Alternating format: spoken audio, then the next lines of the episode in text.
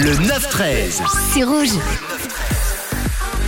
Et on fait une petite pause dans votre euh, thaler. On en revient, on revient dessus d'ici un petit quart d'heure. Mais avant ça, avant, on va décrypter une expression. L'expression du jour, c'est graisser la pâte. Graisser la pâte qui signifie corrompre. Et pour découvrir euh, le début de cette expression, il faut retourner dans les années 1300 au 14e siècle. Et il faut se rendre sur le parvis de Notre-Dame de Paris où se tenait à cette époque la très célèbre euh, grande foire au jambon. Un peu comme aujourd'hui, l'expression a, vous allez le voir, déjà un sens de corruption. Et dans les années 1300, 300 en vertu du, en vertu d'un vertu royal, l'Église percevait des taxes sur chaque transaction.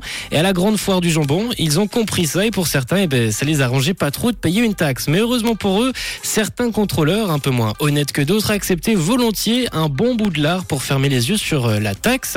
De là naît l'expression oindre la pâte, oindre qui signifie frotter d'une substance grasse. L'expression changera avec le temps tout en gardant son sens et deviendra graisser la pâte.